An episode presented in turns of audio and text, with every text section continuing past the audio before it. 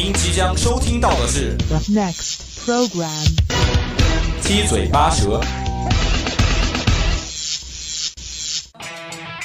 你一言我一语，说新鲜热点，他一唱，我一喝，到生活趣事，七嘴八舌。跟您一起唠。想在节目里发表你的高见吗？想在广播里传送你的思想吗？那就赶快参与到我们的节目当中来吧！只要你的思想够新颖，只要你的语言够犀利，七嘴八舌，期待你的声音。Let's go！节目观点仅供参考，不代表本台意见。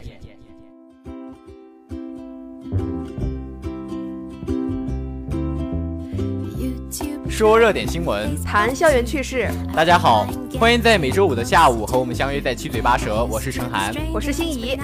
哎，现在又是已经到了四月末了，相信也不用给大家说，五一又要到啦。对，没错，刚过完清明小长假的我们又要开始过五一了。如果上次清明节没有机会出去游玩的听众朋友们，这一次不妨出去逛一逛。所以呢，在本期的节目中，我们就向大家推荐一个武汉篇的五一旅游规划。大家如果想去武汉游玩的话，不妨参考参考。那好多的也不说了，还是赶紧进入我们今天的第一个板块——黄金一百秒。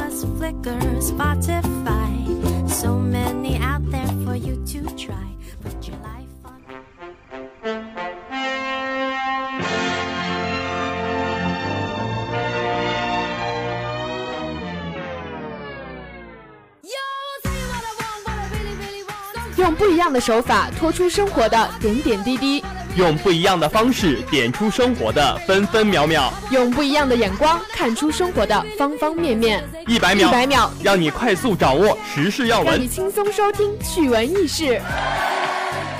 欢迎走进黄金一百秒。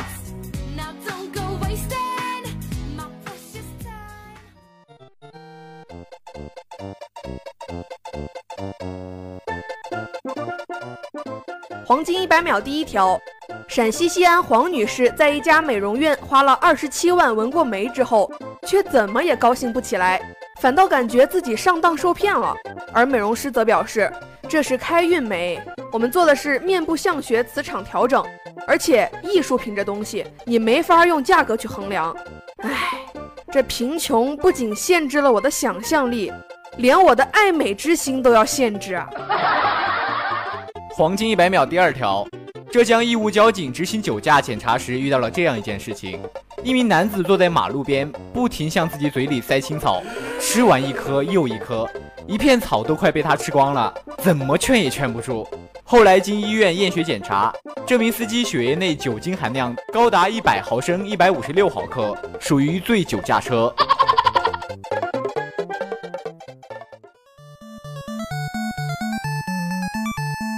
黄金一百秒第三条，湖南女子龚某冒充政府名义在群里发布消息，由于单身汉较多，出去逛街容易打架，所以啊，县政府决定发老婆，请单身汉们去县政府填写表格申请老婆。最后，龚某因发布传播虚假信息，构成寻衅滋事，被拘留十日。我就想啊，这种消息都有人相信吗？大家是不是单身太久了呀？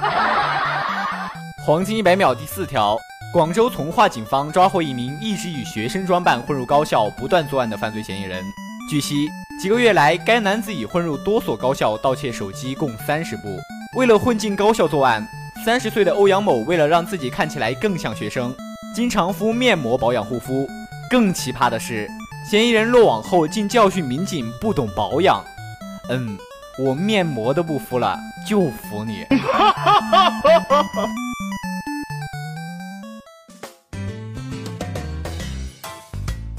黄金一百秒第五条，浙江余姚一小伙在火车站售票厅突然朝空中砸了一堆的人民币，共计三千九百五十元。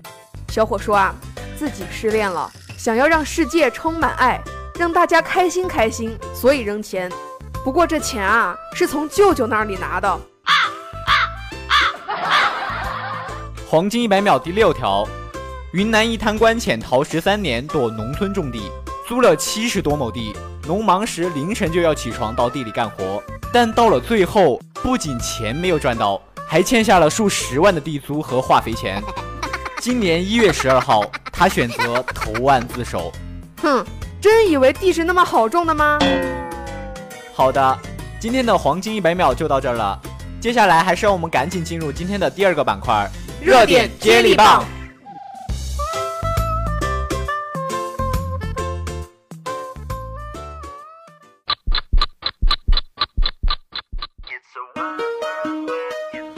每一周的新鲜话题，对于“吃空饷”这个词，想必人们并不陌生。形象地说，这就叫做站着鸡窝不下蛋。每一周的热点聚焦，有句话叫“朋友多了路好走”嘛，只要你人脉够广，你想干的任何一件事，其实就都成功一半。我认识一个人，他朋友特别多，但是他过得很凄惨，因为他所有的钱都用来随礼了。每一周的讨论接力，时时刻刻掌握最热门、最新鲜、最疯狂的热点消息，让你犀利的言语在这里找到归属感，拉响你大脑中的警报，来与大家一起分享你独到的看法吧。这里是热点接力棒。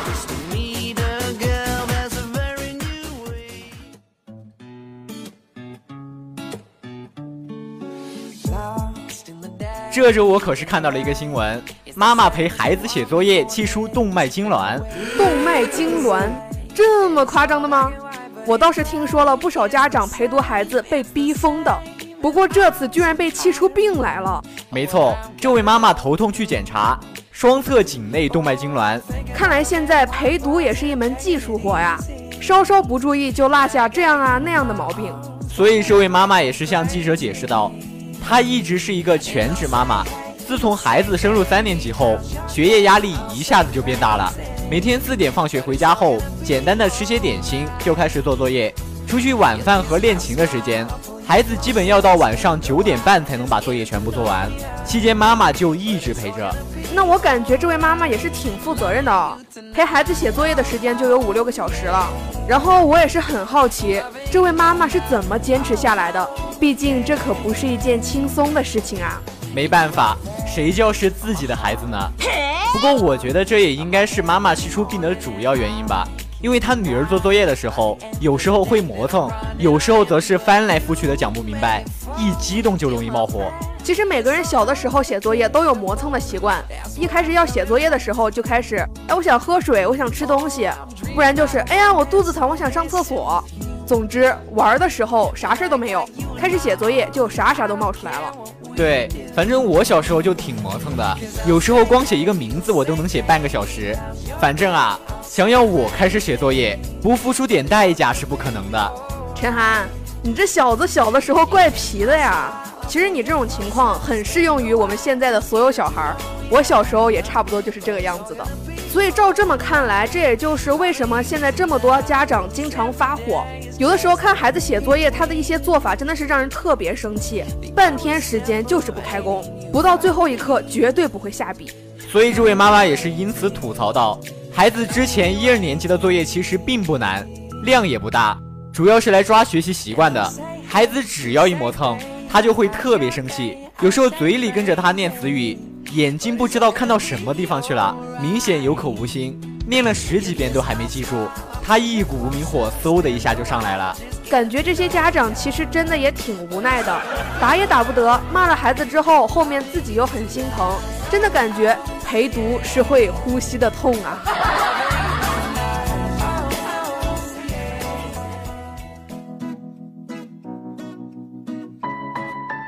你看，每次在小区里听听楼里的咆哮声，就知道又是哪位家长在陪着孩子写作业了。所以许多家长也是在微博吐槽道：孩子每次写作业的时候，整个小区都是他的咆哮声。我也看到了不少，其中有一个我觉得超级超级有意思。来，那你分享分享。是这样的呀，晚上十点多的时候，从楼上传来一个女人的咆哮声：什么关系啊？是什么关系？说到底是什么关系？然后我那一颗八卦的心疯狂的就跳跃起来了，就爬到窗台上，支起耳朵，认真的听着下文。然后女人继续气愤的喊道：“互为相反数啊，那是互为相反数的。”然后我就默默地关上了窗户。我感觉这位家长也是快到了崩溃的地步了，孩子真的快把家长逼疯了。但是对于奋斗在陪读第一线的家长来说，咆哮只是开胃小菜，因为陪伴是最长情的告白，不对，是最漫长的煎熬。还有一个关于孩子朗读课文的事情，老师要求孩子读五遍课文，并让家长签字。然后这位家长就听到孩子在读：“秋天来了，挂花开了。”他一愣，问：“啥花开了？”孩子说：“挂花。”家长火嗖的一下就起来了，大吼：“挂花，挂花，挂哪儿呢花？”然后孩子弱弱的说：“挂树上。”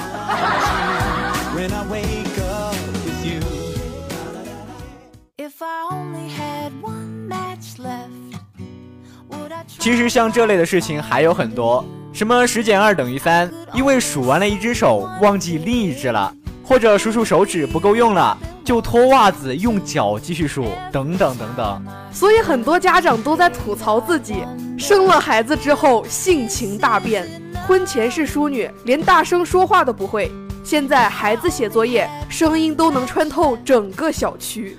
还有家长说道，儿子睡着了，亲亲他的小脸。有点后悔，刚辅导他做作业的时候，分分钟想抽他的念头，但是又想到明晚还会继续，就恨不得掐死他。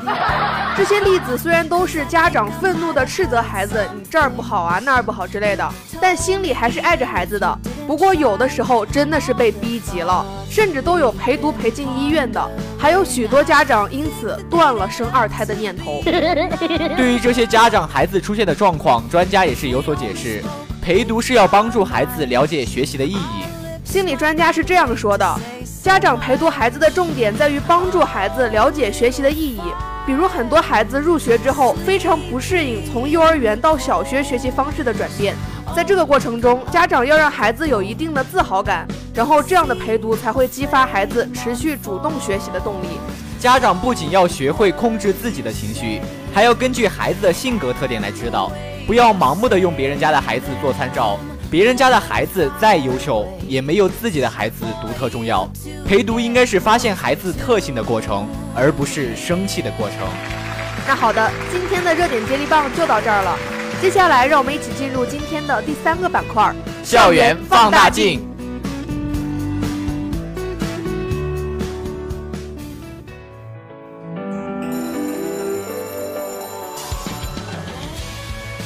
用广播分享我们的校园生活，聆听校园之声，感受美好生活。各位亲爱的听众朋友们，大家好！把握校园的每一个角落，追踪校园的最新动态。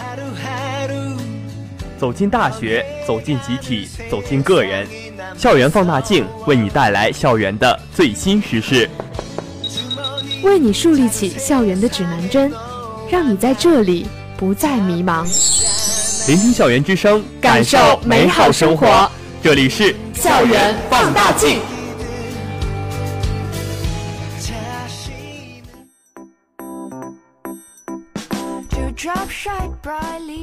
在开头也是给大家提到了五一假期，所以在今天我们就和大家推荐一下武汉的各个景点，并做好了规划路线。如果大家感兴趣的话，不妨去参观游玩哟。这次的路线就是从户部巷开始，然后到昙华林、黄鹤楼、辛亥革命武昌起义纪念馆，然后再去长江大桥，坐游轮过江到江汉路的步行街，最后再坐地铁回户部巷。之所以第一站推荐户部巷呢，是因为户部巷是武汉的美食一条街，你想吃的所有东西都在那里，不吃饱怎么能够好好逛街呢？您说是吧？第二站就是昙华林了。这里基本上是每个人去武汉旅游必去的一个地方，因为昙华林特别文艺，非常适合拍照。小姑娘们再穿上美美的裙子，复古风一定爆棚。而且旁边就是地铁，交通也非常方便哦。然后第三站就是黄鹤楼了，相信说起黄鹤楼，大家肯定不陌生，因为很多人都还记得那篇著名的古诗《黄鹤楼》，它就位于武汉市长江南岸的武昌蛇山峰岭之上。为国家五 A 级旅游景区，并享有“天下江山第一楼”的名称，并与晴川阁、五琴台共称为武汉三大名胜。当然，作为一个景点，还是要收门票钱的。然后，黄鹤楼的门票钱为八十块钱一个人，所以大家一定要记得带上自己的学生证。毕竟学生是有半价优惠的。